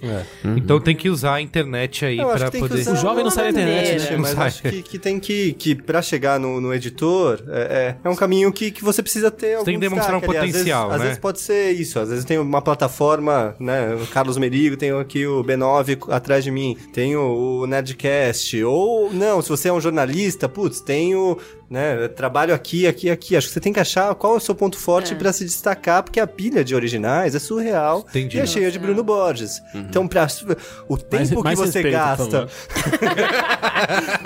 Não. O tempo que você gasta nessa pilha não paga o seu. o- né, não vale a pena o seu salário. Lógico. sabe? Então, Mas assim, então ter um- aí, vamos lá. Você, a Planeta ou a Intrínseca me aceitaram, eu vou escrever meu livro. Vocês vão me dar uma grana adiantado, certo? Isso, Mais adianta... ou menos. Adiantado, Opa, adiantado. opa, Não, adiantado. agora já vou, já vou escolher pra onde eu vou aqui. Adiantado, Já- tá certo. Não, é porque as pessoas acham que vão ganhar um dinheiro pra escrever. É isso, elas vão ganhar um dinheiro que vai ser descontado do que ela vender depois. É, o adiantamento. Ah, É um adiantamento, entendi. Tá bom. Então é isso, Yeah. esses 10% você vai receber, sei lá, 3 mil reais, 5 mil reais, 10. é, E aí isso você vai começar a vender e até os seus royalties chegarem nisso você não recebe. Porque foi Entendi. adiantado. Lógico. Você, E né, que você é um está investimento. devendo, né? É, Você... Então, assim, então eu lancei o livro e estou no devendo vermelho. vocês. É. É, um dinheiro que a editora já conta como perdido, não vai voltar, assim. Se não vender, Tá ninguém vai te pedir de volta. Eu não tô, eu não tô bem cotado aí. É que tem, não, é que tem um tipo. Perdemos dinheiro com esse Não, moleque. Tem um tipo de escritor. Desculpa, não, tem um tipo de escritor, por exemplo, quem escreve biografias, a pessoa acha que vai ganhar um dinheiro pra pesquisar. Assim, isso, não- isso- Ah. Quem consegue um dinheiro pra pesquisar é um Lira Neto, assim, hoje em dia, no lá, Brasil. Lilian sabe? Schwartz. Se você for um jornalista, eu tentei, ainda quando eu tava na Folha, eu tinha uma ideia, tenho uma ideia ainda boa, vou te vender depois, Daniel, quando sair daqui. Não, mas brincadeira. Os livros do Lira são da companhia, né? Mas eu, eu lembro que eu, eu cheguei a falar pra ele assim: se é possível você ter um dinheiro pra você viver de pesquisa. Não. Você vai ganhar um adiantamento bom e bem bom e algum- alguma verba pra pesquisa se você for um best-seller. Ah, entendi. Se você chega não com uma for- ideia, ante- assim, ó, tenho essa ideia, me banca aí pra, Não. pra escrever isso. É, e provavelmente se você é um autor, assim, meio. Se você oferecer o seu original, a tendência é. Assim, com sorte, você vai ganhar um adiantamento baixo só pra fechar o contrato. ali. Entendi. E aí, assim, o meu livro vai ser lançado, a editora, obviamente, vai fazer um cálculo de quanto que vale a pena arriscar. Qual que seria a tiragem desse livro aí? A média de tiragem no Brasil é de 3 mil, mais ou menos. Então, né, é, eu acho que com um autor iniciante ali, principalmente de ficção, é, é, vai entrar nos 3 mil numa editora. Mas com isso eu não consigo entrar na loja, por exemplo. Três, uma tiragem de 3 mil na cultura. Eu não vou entrar na roda da cultura. É, Mas calma lá, um passo de cada vez. Não, né, não, eu tô, quero, Não, eu tô vendo fazer o caminho do, do Vamos pensar em termos de lombada. ali. Não, E- tá bom, tá bom. Vamos ser um pouco mais. Pensa, a, a- a tiragem da Aleph era, era relativamente menor e entrava porque dialogava com o público É da cultura. verdade. Talvez não entrasse tão bem É numa verdade. livraria Curitiba, não sei o que. é, Tinha relevância, tinha né? relevância ali com Sim. o público. Então, é, é, não necessariamente. 3 mil é uma boa tiragem, mas, é, é, sei lá, se vender 10, é, pô, é Não, bom mas pra caramba. essa era a minha próxima pergunta. Pra ser considerado um sucesso no Brasil, assim, qual que é o número que a editora fala? Esse cara eu quero o próximo livro dele. É que varia muito do que você investiu, né? Exatamente. Assim, se for um autor iniciante, eu posso. ah, Eu acho que dá pra dizer assim: um autor iniciante que vender 10 mil no primeiro ano, eu acho que, meu. Caramba, dá pra 10 mil continuar. livros. É, é muito pouco, Talvez né, até cara? menos, cinco, dependendo do que for, dá pra continuar. Mas assim, aí depende do investimento que você fez. Você tem um autor ali que É, já veio você- de outra editora. O que eu te falei do história. adiantamento até envolve isso, porque se você entrar na área de estrangeiros, às vezes rola o leilão. Sei lá, eu e a Raquel, a gente quer o mesmo livro, a gente leu lá, a gente gostou. Eu mandei um adiantamento de 10 mil dólares pra gente, a Raquel mandou 15, voltou pra mim, eu mandei 20, a gente chegou em 100 mil, sei lá. É. Mas esse leilão aí, você vai, vocês vão fazer se o autor for reconhecido. É, e, ou, Entendi. às vezes não necessariamente o autor reconhecido, mas é um livro que a gente gostou muito, que o agente lá fora vendeu Tá fazendo muito sucesso, bem. tem isso, tá fazendo sucesso lá fora. Ou que, Sim, que- ou a história é muito boa, ou a muito história é muito original. boa mesmo. é. A gente, às vezes, a gente não vendeu lá fora ainda nos Estados Unidos, Mas a- no Reino Unido, só tá com a gente. Ah. O mercado americano tem uma coisa que eu acho muito louca que no Brasil não tem tanto, que é o livro de estreia, né? Eles têm um valor, assim, um livro de estreia de fulano. Ah, sim, O sim. mercado americano, inclusive, muda o nome do autor quando o autor não dá certo, eles mudam o nome do E autor lança lançam de um novo. livro de estreia. É aí que nasceu o Murilo Mendes, né? é aí que vem o Mas Murilo esse Mendes. adiantamento que a gente chegou em 100 mil dólares, é, é esse o risco, porque se não vender, é 100 mil dólares que você adiantou e você não retorna. Entendi. Então, é. Se, beleza, se chegar em 100 mil, você vai começar a pagar 101, 102, 103, mas se não chegar, é 100 mil que você. Você, você se dedicou ali. E até por isso que isso é o parâmetro do leilão, porque é o quanto você acha que vai vender. É. Então é mais do que o adiantamento, porque às vezes, né, o adiantamento pro autor, ainda o adiantamento do Brasil é, é insignificante. Mas é Mas é um, um jeito, um pacto que você faz. Ó, E aí tem uma coisa louca, se você gastou 100 mil dólares no livro, aí você vai investir em marketing. Mais do que você investiria se você tivesse gastado 5 mil, porque agora você tem que pagar isso. Ah, sim, lógico. E assim, ó, parte complicada. Não sei se para as editoras, mas para as livrarias. Que são os e-books, né? Isso pra editora é bom, é ruim? é- Vocês acham que isso vai ter? Porque uma das grandes coisas que eu li até uma matéria recente, acho que inclusive da Folha, não sei se foi você que escreveu. Não, faz dois anos. Que era eu não de- tenho culpa. Não. Que era dizendo assim, basicamente, ah, os livros digitais não mudaram nada. É, é, só, é só nichado, e tinha gente comemorando, falando, é isso aí, vai ser sempre nichado, livro de papel forever. E aqui no Braincast, né, nas indústrias B9, a gente é sempre disruptivo, pode usar essa palavra, não tá proibida Caramba, ainda, vocês, né? vocês usaram as duas hoje. Usamos? Meritocracia, é verdade, usamos palavras proibidas aqui. Mas foi tom de ironia, né? Então Sempre, pode. sempre. Então pode. Sempre com a sobrancelha de pé. Isso. É, e a gente sempre, sei lá, é, faz um oba-oba em cima disso. Não, livro digital, isso é o futuro, é o Kindle. Não, é... sempre não. Eu sou contra. Você é contra? Você é contra? Eu sou contra. Fala aí, Luiz. Cara, eu- são algumas coisas. Memória afetiva por ver grandes bibliotecas de tios, de familiares, de casas que eu visitava e almejar aquilo. Eu olhava pra essas mini bibliotecas nas casas e falava, cara, Quero ter o dia que eu for adulto, Isso define será minha- que eu vou ter um igual? Porque era aquela sensação de mensurar a inteligência, né? Aí você virou adulto e comprou o Bruno Borges. É, eu virei adulto com o Bruno Borges. Só piora. Obrigado por me lembrar, Raquel. É... Eu acho bonito, Isso, eu isso é também uma das gosto coisas. disso, mas eu acho que... uso muito como peça de decoração, né? A minha bibliotequinha ali Sim. faz sentido na minha casa. Você eu chama a. Ana pra sua casa a primeira vez pra ver seus livros. Vamos lá em casa. Não. Não, Chamei ela pra ver discos. Netflix, lembra? Ver Netflix, é, verdade. Que eu fui botar no Xbox. É, tentei- falar com o Xbox. Tentei fazer Olha os meus comunicação. mais vistos. Isso, olha é os vistos.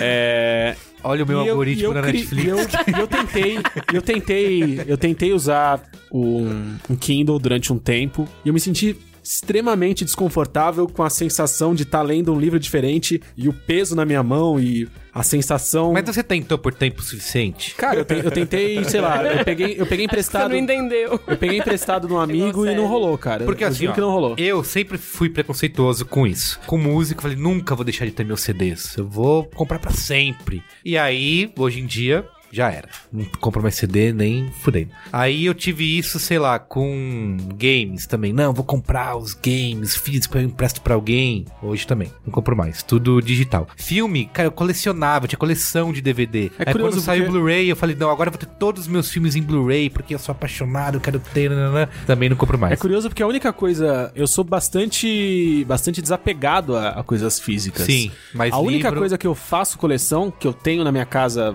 em quantidades substanciais, é livro. Entendi. Na- eu nunca tive isso com disco, com CD, com videogame, com Mas filme, com livro, nada. sim. Mas os livros eu tentei e, cara, não funcionou. E eu tinha curiosidade, assim, o, o Kindle que eu tenho, acho que eu tenho um, há um ano. Porque eu também, assim, não, livro eu gosto de papel e não sei o que, vou ler assim pra Cara, é um sempre. prazer quase sexual de pegar Isso, aquele, exato. aquele livro na mão, sentir o peso diferente dele, a textura diferente da é lógico. capa. Sim, É sim. Mas aí quando eu comprei o Kindle, cara, eu falei, puta merda, velho, que coisa foda que é isso. Eu tenho mais filmes do meu Kindle do que no meu computador.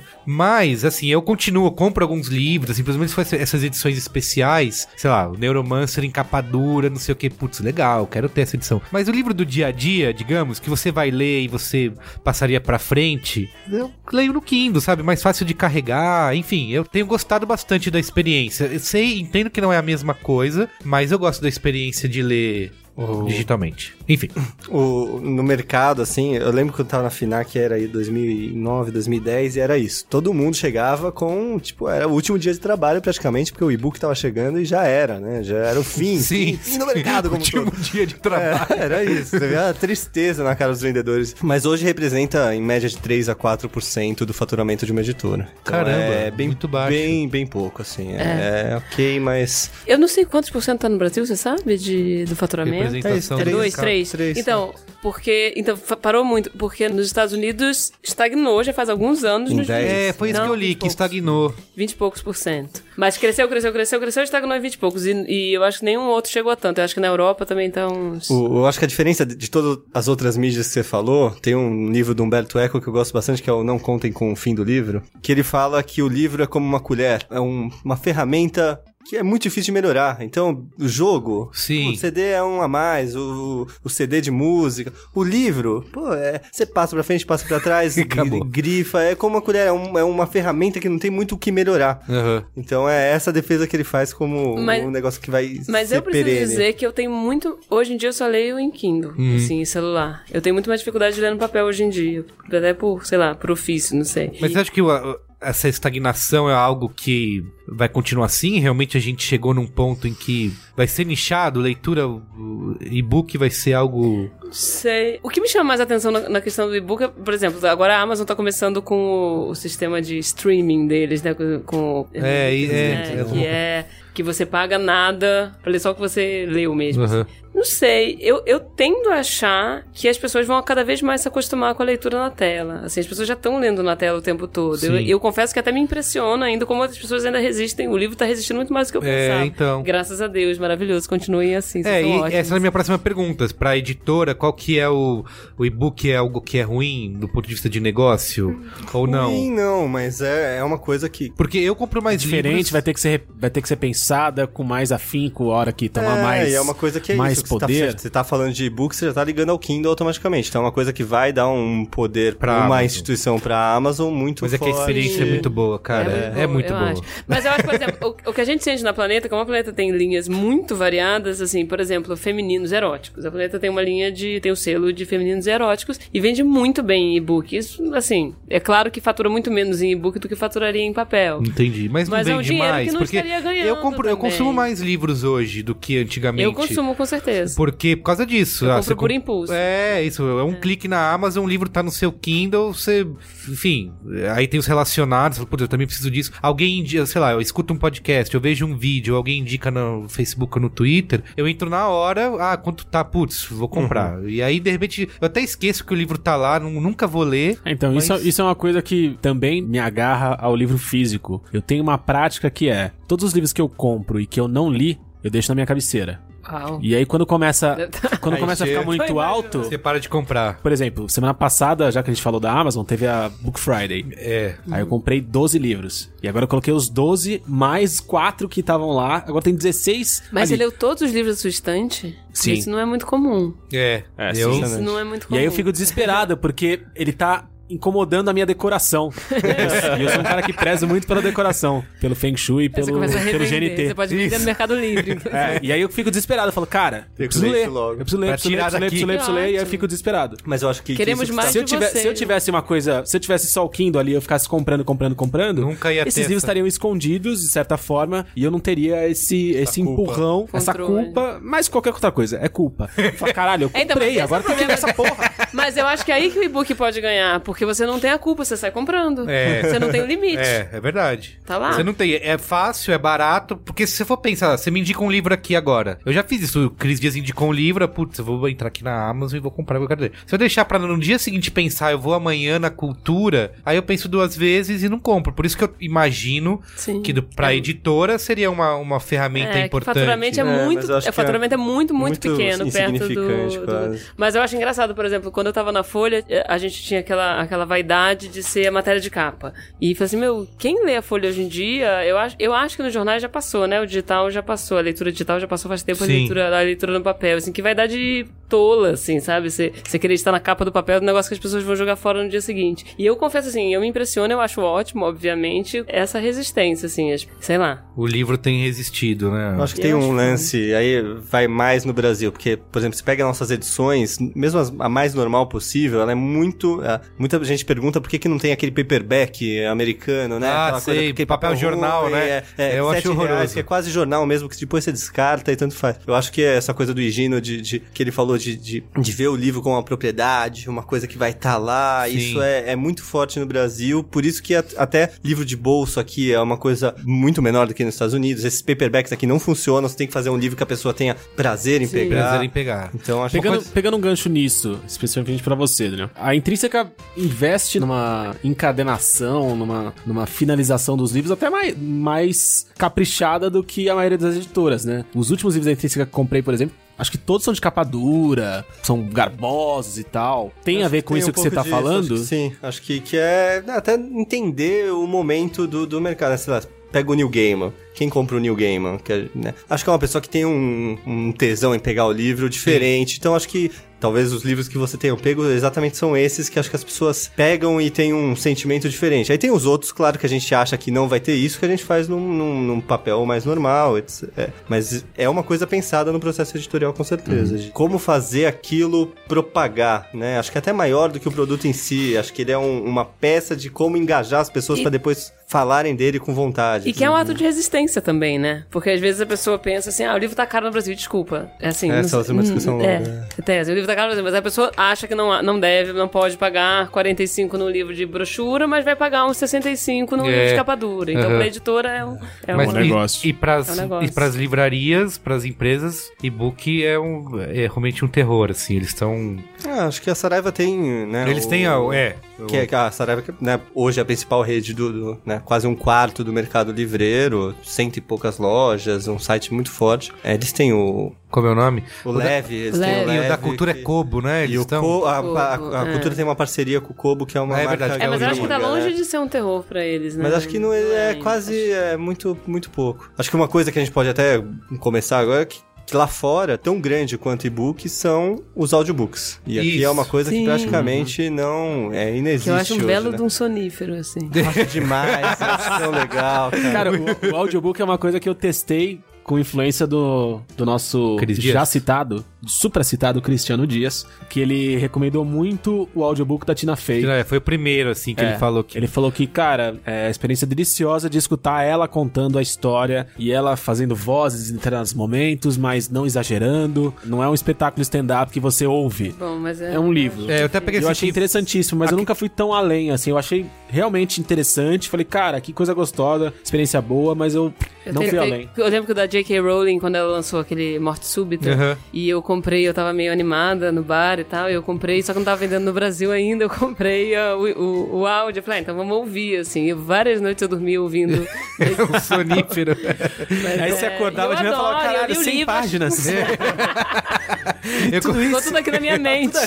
eu vi que eu peguei que uh, diz que nos Estados Unidos é um setor em franca expansão, né? Que em 2016 foram 90 milhões de unidades vendidas, mais que o dobro de 2011. O quê? O audiobook. Uau. É. Então, porque o próprio e-book, eu- aquela pergunta de vale a pena ou não, existe um custo grande de produção O para e-book você? é um custo relativamente baixo. Né? Baixo, Sei lá, porque- 400 reais faz um e-book. Ah, adapta, adapta, né, o livro impresso para um e-book. Porque, e até eu vejo que uma coisa que eu gosto bastante no Kindle, essa questão de, por exemplo, as notas, né, de rodapé que você clica e aparece. então, mas tem um trabalho disso, né? E tem até de atualização de livro. Eu já vi livro que é atualizado, sei lá, não sei o que aconteceu, mas o É, Kindle quando avisou. revisa, quando é, É, fácil que é de atualizar. Mas enfim, é um custo barato. Mas o audiolivro, não, né? Você vai ter que, sei lá, tem audiolivro, você traz o próprio autor pra poder fazer a, É. a locução, cara vai Como a Bíblia do Cid Moreira. É, acho que é um Isso. custo altíssimo. O próprio autor, né? É. Acho que é um custo altíssimo. Tem várias empresas, né? Tem a U-Book, tem outras é, Toca-livros, né? Toca-livros, que eles se propõem até a, a fazer essa produção pra você em troca de, sei lá, exclusividade, alguma coisa é, ne- nessa via. Entendi. Mas eu acredito acredito muito que isso pode crescer no Brasil, porque não sei se é porque eu sou fã de podcasts É. e ouço muito, mas você pega a audiência hoje de podcast, eh, sei lá, tava ouvindo um Nerdcast que eles falaram que o, o Nerdcast de RPG teve, sei lá, 2 milhões de downloads, foi Uhum. surreal. 10% disso, 1% disso Ouvir o livro. audiolivro, é, já é incrível, sabe? Já é surreal. E lá fora eles usam muito o audiolivro como propaganda pro livro físico, porque você engaja de um jeito diferente. Você, o, o The Martian, por exemplo, Perdido em Marte, tem uma narração incrível, é melhor que o Matt, muito melhor que o Matt Damon. Sim. É, então você engaja e você começa a compartilhar aquilo e, e aquilo aumenta a venda de livro físico. Agora, as editoras já tentaram outras maneiras de engajar que não pela leitura, que foi tipo os, os enhanced e-books, que não deram certo, que foram uma grana que se gastou, que é e-book que você clica num link e vai ver uma coisa 3D e não sei enfim, isso não funcionou. O áudio tá crescendo, o áudio ao contrário do enhanced, que o enhanced não deu certo lá fora, o áudio tá funcionando lá fora, talvez. Eu acho que tem um- uma coisa que, é que eu gosto muito dessas paradas novas e, e que eu não sei se vai dar certo, mas lá fora tá rolando muito aplicativos de leitura diferente. Então, sei lá, o Belgravia lá, que saiu lá fora como se fosse um folhetim. Semanalmente você recebia uma parte nova do livro. Uhum. O Itaú fez no Facebook. E aí isso me irrita de não ser as editoras fazendo isso. Ah, os livros Itaú- ali no- Os livros infantis Mas no as editoras aplicativo. tentaram fazer isso. Fiz matérias sobre. Não, assim, gastou-se muito dinheiro, que é caro pra caceta. Ao contrário do e-book, que é barato, o enhanced e-book, que Não, não, mas o- você vídeo, viu esse tá, tá, Itaú, tá. que é um aplica é, é um é um canvas no Facebook, É, que é uma coisa muito Entendi. simples de fazer. Eles pegaram tipo Antônio Prata, pegaram os caras muito legais pra fazer. E aí eu penso se, se a inovação nessa área não vai Mas aqui vir uma que coisa ver, eu de não sei qual que fora. é o investimento, eu não sei, eu, eu- eu não sei, não porque sei. Itaú tem dinheiro. É, mas eu, eu eu tenho Parece que eles dúvidas- têm. Parece é, que parece. sabe? Espero Eu que vi- tenha, esse é o meu banco, Eu dizer. Inclusive o nosso. É, Não. mas e, e tem uma questão do. Assim, a produção tende a aumentar, né? É, Porque tem a barreira. Assim, o Audible tem milhares de livros, mas é tudo em inglês. E é uma barreira para o público brasileiro. Eu mesmo já ouvi alguns audiolivros. Eu costumo ouvir dirigindo, né? E aí vai falando. ah, Vou, tô prestando atenção, prestando, de repente viração de paisagem, sabe? Porque é longo, é inglês, então eu já. é, eu tenho que ficar voltando. Então eu demoro mais é, é, do que ler. E aí tem, é, tenho dúvida se não vai aparecer meio termo, sabe? É porque a gente tá muito focado né, né, nessa coisa, tipo, o, livro com começo, meio e fim, de 400 páginas. Ah, e, sim. e a gente tem o podcast, que é essa, lá, conversa de uma hora e meia que a gente tá tendo, e não tem meio termo. E aí eu já tô entrando numa viagem que, que, que eu penso muito, que é tipo, se a editora vai mudar, se a editora no futuro vira meio que uma produtora de conteúdo, sabe? Vai continuar só imprimindo livros. É, é, Exato, você falou pra mim, por exemplo, que a- acho que a notícia mais importante do ano é a Netflix ter comprado a Uma editora editora. lá A do. Miller Words. Isso. Por quê? Bom, o, o Mark Miller tava lá fazendo um monte de coisa pra Marvel e pra DC, decidiu parar, fazer as coisas pra, né, que ele fosse dono da propriedade intelectual e, e a primeira aquisição da Netflix, que é um, uma editora, é uma editora de 13, sei lá, 20 livros, Uhum. que na verdade eles estão comprando a propriedade intelectual, claro, do Mark Miller pra transformar aquilo em, né, até logo em seguida sai a notia da Disney saindo na Sim. Netflix, faz E- muito e a mais Netflix sentido. diz que não, não é só produzir, eles vão continuar publicando os livros da editora com o selo deles, da Netflix. Aí Então dentro... é uma. Eu acho que as editoras têm que ter um, um motivo de existir. Acho que elas pegarem conteúdo e, e, sei lá, revisarem e lançarem, imprimirem, é, é muito limitante. Acho que elas É que têm que ter acho- é um... um- Editar não é bem só revisar. Não, não, Aquela- não, beleza. É, é. Eu- e é isso, editar. Beleza, editar é um motivo. Editar livro de ficção, editar livro de não ficção, mas editar de verdade, mexer no texto, deixar aquilo melhor, é, é curar e ser uma curadoria que vai fazer significado. E aí no Miller Word entra numa coisa de criar propriedade Mas- intelectual. Como as editoras não. não... Posso falar que eu claro. acho que a coisa mais inovadora que existe no mercado, eu acho que não é tecnologia. E que tá acontecendo, assim, que é uma coisa que já acontece nos Estados Unidos, mas que tá chegando ao Brasil agora, que são os clubes de assinatura. Aham. Que é o exemplo da Tag, que eu acho um negócio fenomenal. Porque eles começaram em 2014 com, sei lá, 64 assinaturas. Porque provavelmente eles tinham uma família grande. E hoje eles estão com 20 mil pessoas que pegam a caixinha. Eles estão pagando pelo produto, assim, as pessoas pagam todo mês. Acho que é R$69,90. Eu acho assim. 69,90, acho. É um negócio. Ele faz uma curadoria, uma coisa super inovadora que eu acho que nem um clube de leitura. Não conheço clube de leitura lá fora que faça isso dessa maneira. Eles pegam grandes escritores, Vargas Llosa, Chimamanda, pra escolher livros. A pessoa recebe um livro surpresa todo mês com um acompanhamento de aparatos. E assim, meu, isso é muito inovador. Uma edição bem, Isso é bem inovador. caprichada. Caprichada. Eles pegam Das com as edições. editoras, que eles pegam geralmente livros que estão. A, a Planeta já teve um, que foi os- Os Irmãos Sisters, que é um livro maravilhoso, que estava fora de catálogo. Depois que eles lançaram, a gente tá reeditando agora. E a gente vai ter mais um em breve, que eu não posso falar. Mas, mas você, você é o advogado do diabo, porque eles já tiveram livros que eles mesmos fizeram. Fizeram, sim. Porque não tinha no mercado. Sim. E aí você pega, por exemplo, o Jovem Nerd lá fazendo os livros deles. Eu acho que é um momento também das editoras refletirem o quanto elas agregam, além de distribuição e, e Não, sim, mas é que eles o fazem isso. risco. É que eles fazem isso com editoras. E outros clubes de livros fazem. O do, do Scooby faz com editoras. Ah, então, as editoras estão percebendo que o, que o mundo não é só livrarias. É que eu acho assim, eu não sei se o papel da editora é fazer um produto multimídia ali que, que, que já tem outras pessoas que fazem isso, Eu não entendeu? digo nem de conteúdo multimídia, mas, por exemplo, isso de criar conteúdo, de ter propriedades intelectuais pra elas. Eu acho que é uma coisa que a Dark Horse fez lá fora, por exemplo, mas que nenhuma editora muito que pensa nisso. É, em, em criar uma coisa própria, deter aquela propriedade intelectual pra depois aquilo vai. Eu não acho que é, é sine qua non pra qualquer editora. Eu acho que vão ter cada editora seguindo um caminho pra frente. Você exemplo, quando é um, filme, um livro adaptado pro cinema, por exemplo, a editora ganha uma grana em cima disso? Só se a editora for detentora dos direitos. Mas ganha Que em é vendas, mu- né? Ganha em vendas. Entendi, ganha em vendas, vendas. que aí lança a capa do E é do muito filme. comum a editora comprar o livro quando, quando é anunciado No lá filme, fora. entendi. Que é uma aposta também, né? Option, né? Tipo assim, vai, vai ser adaptado ou não. Aí a gente vai. Ah, é verdade, existe essa, né? Compra, mas fica ali no, E aí a gente limbo. compra, vai ser adaptado ou não, a gente vai vender ou não. Com sorte, a gente vai vender ou sim. Mas eu, esse- lembro, eu lembro do American Sniper, que foi tenso, porque eu, eu lembro de ir pra Frankfurt e lá ter, me mostrarem o livro. Aí eu voltei, tava na leia. Falei, ah, puta, acho que não. História de não, sniper americano. Não vai vender no Brasil. Aí fui pra Novo Século. Aí no Novo Século tava o livro lá na minha mesa quando eu cheguei. Ai, será? Aí o cara morreu, né? Foi assassinado. Ah, Aí eu falei, pô, sei lá, foi assassinado, né? Pô, já não dá olha só, entrevista. olha só que maravilha. Cara, foi assassinado. Quem sabe? Aí pensei, pô, até lançar o livro, seis meses, pô, ninguém mais vai lembrar, né? Aí, pô, é um livro que eu contrataria por qualquer coisa na época, né? E aí foi isso, anunciaram que na época o... Não era nem o Spielberg. na- Era o Spielberg que ia fazer. O Spielberg vai transformar em, em filme. Eu falei, caralho, caralho, vamos dar uma proposta. Eu já tinha recebido uma proposta. Aí começou um leilão altíssimo pelo livro. Então é, é meio tenso esse... é- Essa influência de outras mídias no livro é hoje um, um fator muito importante no nosso dia a dia. É, assim. mas eu acho que muito mais do que cinema hoje em dia é Netflix, né? Porque tá, eu acho que cinema também é aquela aposta meio, ah, beleza, uma coisa meio morna, vai, vai. Eu acho que a Netflix, a Netflix hoje em dia tá mais. Mas nem tudo é bom nesse cenário, porque a gente vive um, um movimento dramático que destrói a humanidade, que é a não possibilidade de compra dos livros sem a capa do pôster do filme. É verdade. é- isso é é. São verdade. especial. é, para- isso destrói qualquer, qualquer, qualquer família, né? Você chega lá e fala, eu quero o livro tal, não, tá aqui. Aí, Aí você a capa, pega e tá o Ben Affleck na, na capa. Assim, não, não, amigão, pelo amor de Deus, sem esse ator B aqui, fala, não, não, é só o que a gente tem.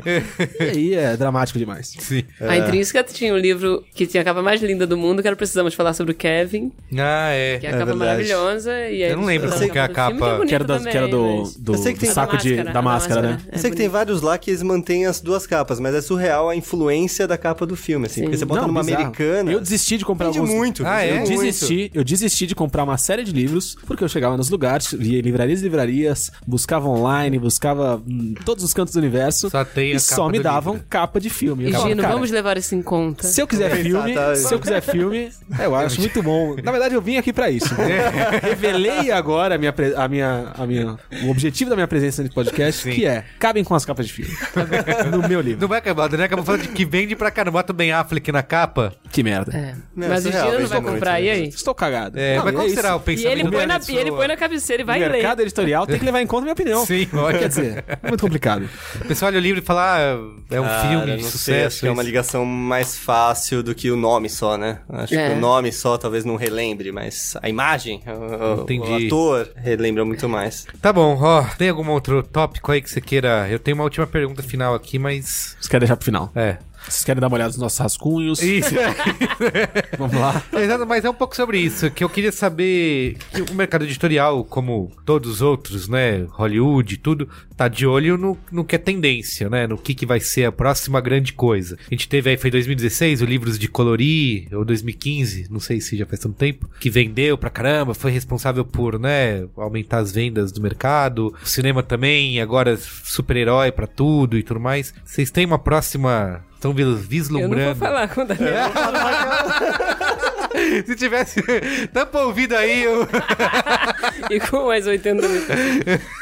Cara, mas é muito difícil, cara. É... Você pensa que, por exemplo, lá fora a Amazon tem diversas editoras. Ela, ela abriu lá fora várias. E normalmente esse grande sucesso que aparece é, é fora de qualquer algoritmo, é fora de qualquer lógica, é, é aquela É. postinha pequena que aparece e bomba. É muito difícil prever essas coisas. O- mas enfim, o maior best-seller da ficção na planeta hoje em dia é a Rupi Kaur, que era uma coisa que ninguém apostava até tempos atrás, que é um livro de poesias feministas, e que hoje, assim, outras editoras estão começando aí atrás também. O quê? Não, que eu roubei o seu aqui. Ah, você levou esse livro. Eu falei que o Rupi. Gino Tá vinha aqui.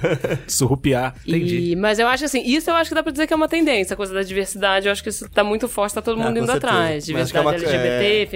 Feminismo, Entendi. racismo, assim, tá- todas Mas- essas discussões estão muito em alta. Não que necessariamente venda, eu acho que a Rupi ainda é um ponto fora da curva, assim. Tremendo livro. É, Tradução que- da Ana Guadalupe. Um abraço pra Ana Guadalupe. Grande. Ana. E acho que, que é uma realidade já, né? Essa, acho que é o hoje, o, quase tudo que a gente recebe envolve algo de, de representatividade. Ah, não sei o É, que legal. Porque é isso, a gente tá recebendo coisas que vão ser publicadas em 2018, 2019, mas é difícil, porque, sei lá, tem gente lá fora que fala que piratas é uma tendência, ou Entendi. bruxas é uma tendência. Não, dá- não tem como saber. Porque, por cara. exemplo, eu eu vi que o livro mais vendido do ano passado foi da Intrínseca, né? Aquele da. Como era antes de você. Não, Jojo Moyes. né? Que, como que é o nome? Como, Como era antes de você. Isso, como era antes de você. Que, inclusive, vai comprar lá. Vai procurar a capa. Ah, a capa do A filme. capa Você decente. procurou, Tem as duas. Vai procurar a capa decente. Não acha.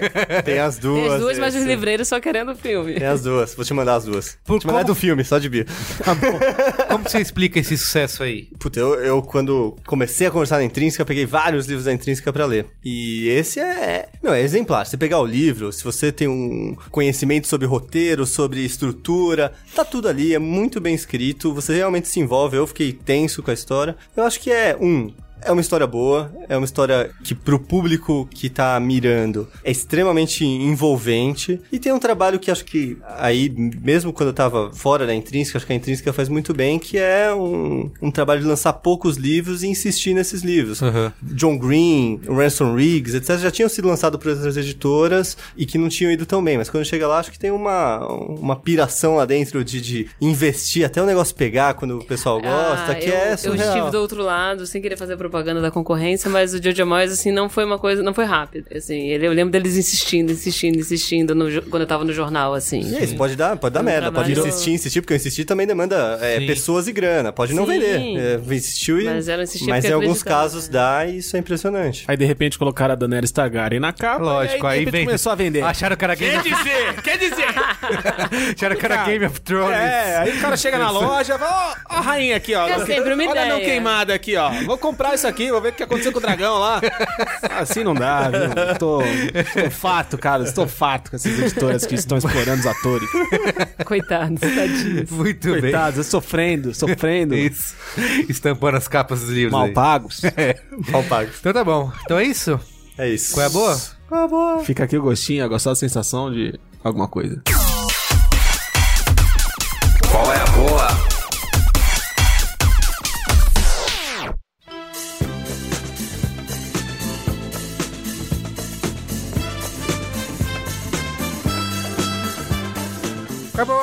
Quem quer começar aí? Luiz Dino? Ih, rapaz, já que a gente tá a uma hora e quarenta aqui falando sobre o mercado literário, não vou falar de livros, Você vai falar Pô, já que na última semana, no intervalo do- da última gravação do Braincast, eu só li um livro e ele já foi citado por aqui e não merece vai voltar essa pra dica, lista. não merece. É, pois é. A minha dica é um programa de TV que começou já há algum tempo. Não é um programa novo, mas é um programa que eu tive contato há pouco tempo e que tem transformado a forma como eu olho pra humanidade, Carlos. Nossa.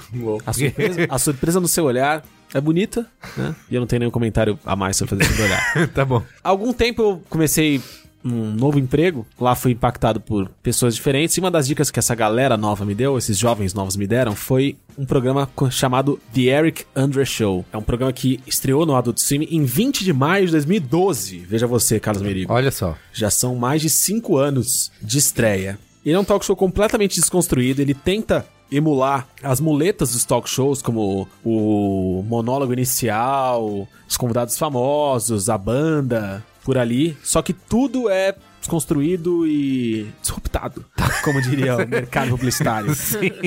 Não é mesmo? Entendi. Só pra dar um exemplo, ele começa todo o programa destruindo o cenário do programa. Ele começa, o narrador anuncia It's the Eric Andre Show. Ele entra e destrói o cenário, se machuca destruindo o cenário, se fode destruindo o cenário, ataca a banda, bate na banda. E aí depois dos 30 segundos da vinheta, ele senta completamente destruído, sangrando e cagado na cadeira dele e o cenário se reconstrói. E isso já é uma mensagem do que vai acontecer. Cara, é é uma das melhores coisas que eu já vi na minha vida. É realmente muito bom. Demora um tempo pra você ir pegando as nuances e as sutilezas do humor dele, que no começo parece agressivo e banal, mas depois de um tempo você vai sacando melhor e degustando melhor. E foi interessante como ver a influência desse cara. Ele tá, se eu não, se não me engano, na quarta ou na quinta temporada. Já deu declarações de que é um formato de programa que não se sustenta até a sexta. Ele falou: não, depois da sexta não tem mais o que fazer, eu preciso parar e pensar numa coisa nova. Mas é interessante ver algumas coisas mais antigas como referência disso dele, por exemplo, o Rain Stimpy, que era aquela aquele desenho Sim, antigo do Nickelodeon, né? Se eu não tô enganado. Space Ghost Costa Costa. O Space Ghost Costa Costa tem uma coisa legal que a produtora do Space Ghost Costa Costa, que esse cara cresceu vendo e cresceu como referência, foi quem levou ele pro Adult Swim. Quem viu qualidade no conteúdo dele levou ele pro Adult Swim. E é legal ver. Eu vejo muito dele, eu percebi muito dele nas coisas mais legais que eu tenho visto no humor ultimamente aqui no Brasil, que é o que a galera do, da TV quase faz: falha de cobertura, é, choque de cultura, último programa do mundo. Tudo deu pra ver o quanto eles beberam na água do Eric Andre, dessa coisa do, do surrealismo ali no humor deles, da coisa absurda, nonsense. E é legal ver como tem isso de referência. Então, também pra entender esse pequeno capítulo, que é um momento muito, muito interessante, muito gostoso do humor contemporâneo nacional, Carlos, assista The Eric Andre Show. Você eu assistiu? encontrei na, Isso. na locadora do Paulo Coelho. Ah, entendi. E eu espero que vocês encontrem também, já que vocês são jovens e entendem todos esses caminhos aí, os atalhos da internet. Os caminhos de rato. É isso aí. Tá bom. Posso falar o meu antes aqui? Fique à vontade. Pode. O programa é seu. Não é um livro, infelizmente, porque eu não leio nessa velocidade também. Indiquei um livro faz dois meses e vou levar mais uns três pra terminar. Mentira, mas quando eu terminar eu, eu... Eu assisti um filme, inclusive tá, foi o pauta do cinemático da semana, que é o Lady Macbeth. Que é um filme inglês, é um filme de estreia de um diretor de teatro, né? Ele fez é, bem conhecido no Reino Unido por ser um diretor de teatro. Tem só 37 anos, que é William Oldroyd. Ele já feito três curtas e esse... Ele é um cara, por conta desse filme, tem sido bem aclamado aí. Que é, basicamente ele é baseado num livro, ó, pra não dizer que eu não sou temático, que o livro é Lady Macbeth do distrito de Metzken.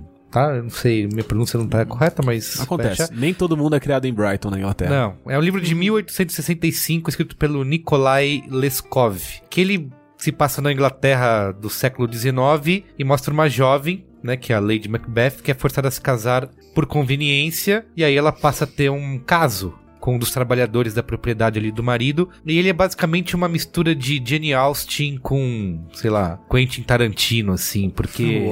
Um tiquinho assim de Shakespeare. É isso, tem um tiquinho. É o nome mais, né? É, Tem o nome da personagem, mas ele não é baseado na, na obra do Shakespeare. Porque ele começa assim, né, com essa. Parece que vai ser um romance clássico no século XIX. E aí, quando ele começa a mostrar essa rebeldia feminina ali, ele vira uma coisa completamente fria e perturbadora, assim. E ele é lindo, assim, sabe? É uma, é uma, é uma crueldade, mas ao mesmo tempo é bem bonito. E eu acho que Pra, eu botei já esse diretor na minha lista aí de para ficar de olho no que, que ele vai fazer, porque eu acho que é bem promissor, porque eu não tenho um valor revelado, mas o rumor é que ele fez o filme só com 500 mil dólares, assim. Foda. E, cara, é, é- você assiste, não parece, parece uma superprodução, porque é realmente bem bonito. Acabou, estreou essa semana no Brasil, aí, em, em algumas poucas salas. Eu acho que vale bem a pena assistir e anotar o nome dele pra acompanhar os próximos filmes. Muito legal.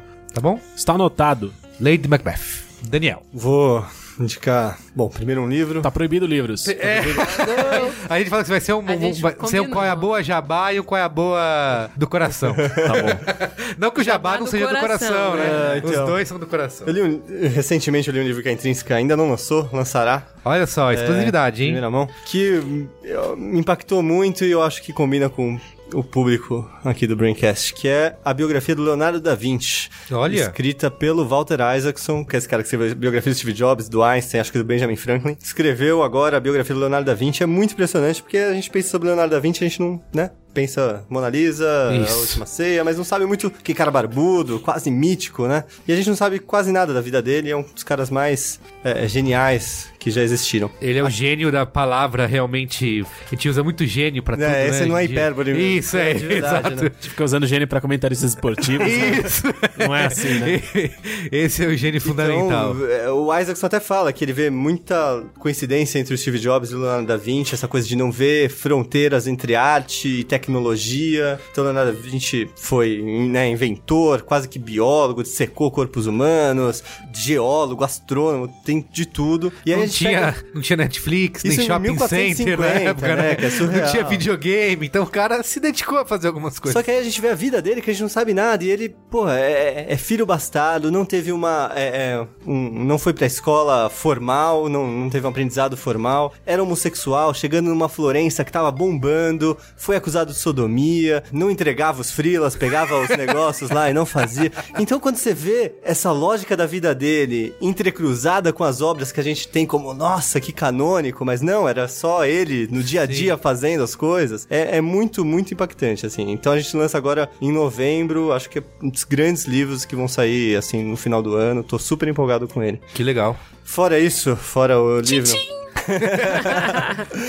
Tem um jogo que eu acabei agora, que é o Thimbleweed Park. Ah, eu vi falar, não Ah, joguei, cara, mas eu- parece legal. Desde de jovem, como diz o Gino, eu sempre fui fascinado por point and clicks, É. ou os adventure games. Então eu adorava Monkey Island, The Dig, é, é, Full Throttle, Green Fandango, etc. Tô tudo arrepiado aqui, É, só com você numerando. É, Aqui, ó. os livros Direto os na jogos espinha. da LucasArts. E aqui é o que? É o, o, o criador do Monkey Island, o criador do Manic Mansion e do, do Day of the Tentacle, se juntando, fizeram um crowdfunding e fizeram um jogo novo de adventure, lindo, com uma vibe pixelada e tudo mais, que é quase um Twin Peaks dos adventure games, assim, Sim. é lindo, tem pra Xbox, acho que agora vai- deve sair pra, pra Playstation, iPhone e Switch em breve, mas é, é muito, muito bom, assim, pra quem gosta, quem não gosta vai achar um porre. Eu fiquei sabendo que o Xbox me ofereceu lá no. Compra, apa- compra. Apareceu, eu fiquei interess- muito interessado no. Na PlayStation não saiu ainda, você disse? Acho que isso deve sair em breve.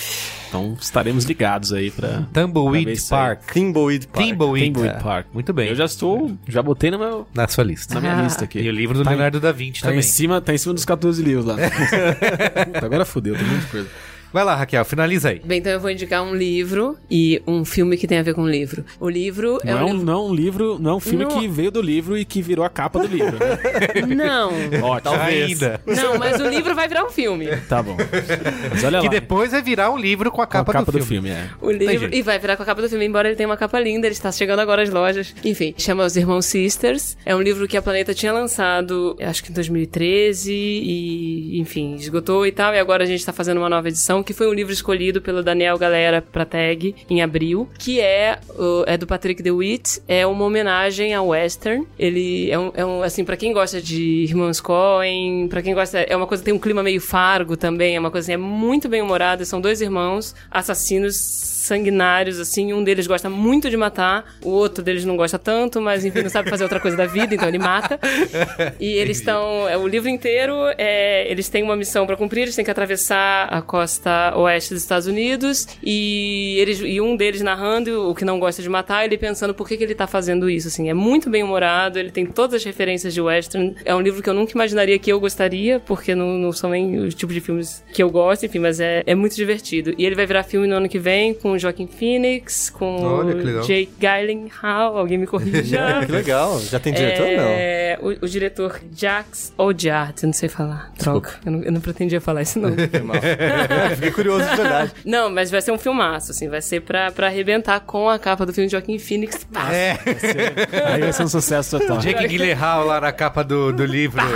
Mas isso vai ser relançado, o livro? Ele tá saindo agora pela Ah, Planeta e ele, ele tem uma capa linda, dá até dó trocar. Já tinha sido lançado antes. Ele tinha saído em 2012, 2013, Ele mas ele ficou, meio, sumiu. ele ficou meio despercebido. Eu acho, e que aí, eu, quando trombei, eu vi... eu acho que eu trombei esse livro nessa, Ele é nessa venda bom. de sexta-feira aí que eu falei. Ele é muito bom, ele é muito bom. Eu, eu, eu reli, a gente fez uma edição bonita, assim, uma Parruda. revisão, é, é lindo, Boa. É, é bom.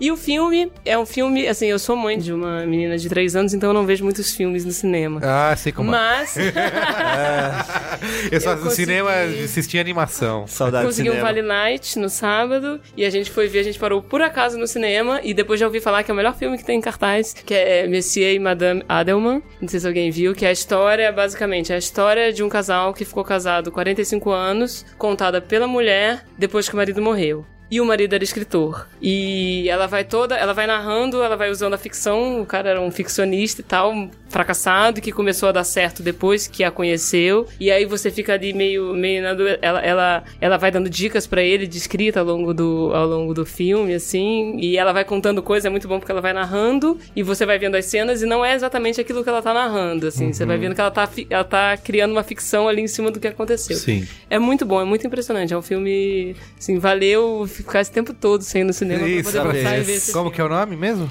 Messier e Madame Adelman. Muito bem. Agora você vai ficar mais três anos sem Isso, É, espero acertar. Da próxima Daqui a vez. três anos você sempre um tem uma quanto. estreia da Pixar aí pra ir no cinema. Eu fiquei um tempo indo assim, Quantas vezes você vê Moana no cinema? Duas.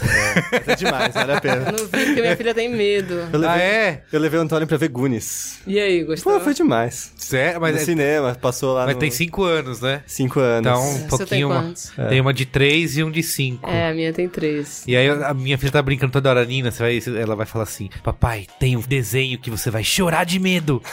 aí eu falo, qual, Nina? Caça fantasmas!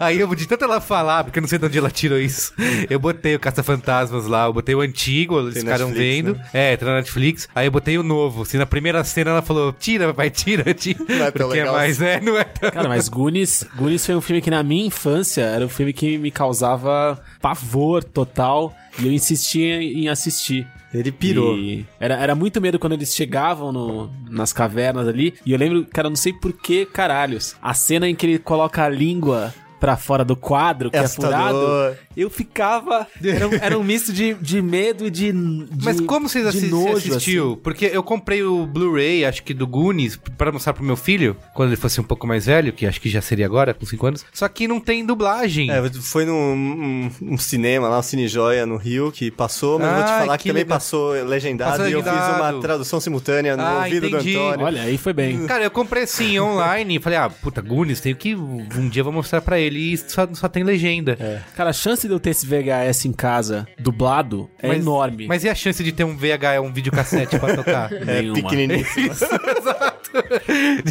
Digitaliza lá no stand do shopping. Sabe, sabe os quatro filmes que eu tenho em VHS em casa É. até hoje? Goonies, Moonwalker do Michael Jackson, Nossa. História Sem Fim e Dumbo. Eu tenho esses quatro lá. Que seleção, hein? Bela coleção. Pois é. O resto são gravações de Hermes e Renato. Muito bem. Tá bom, é isso, gente. É isso. Obrigado, viu? Valeu aí pela participação de vocês. Muito bom. Venham mais vezes. E você aí de casa, leia mais. É, mas que tá foda. Por favor. Ah, muito bem. Tchau. Tchau.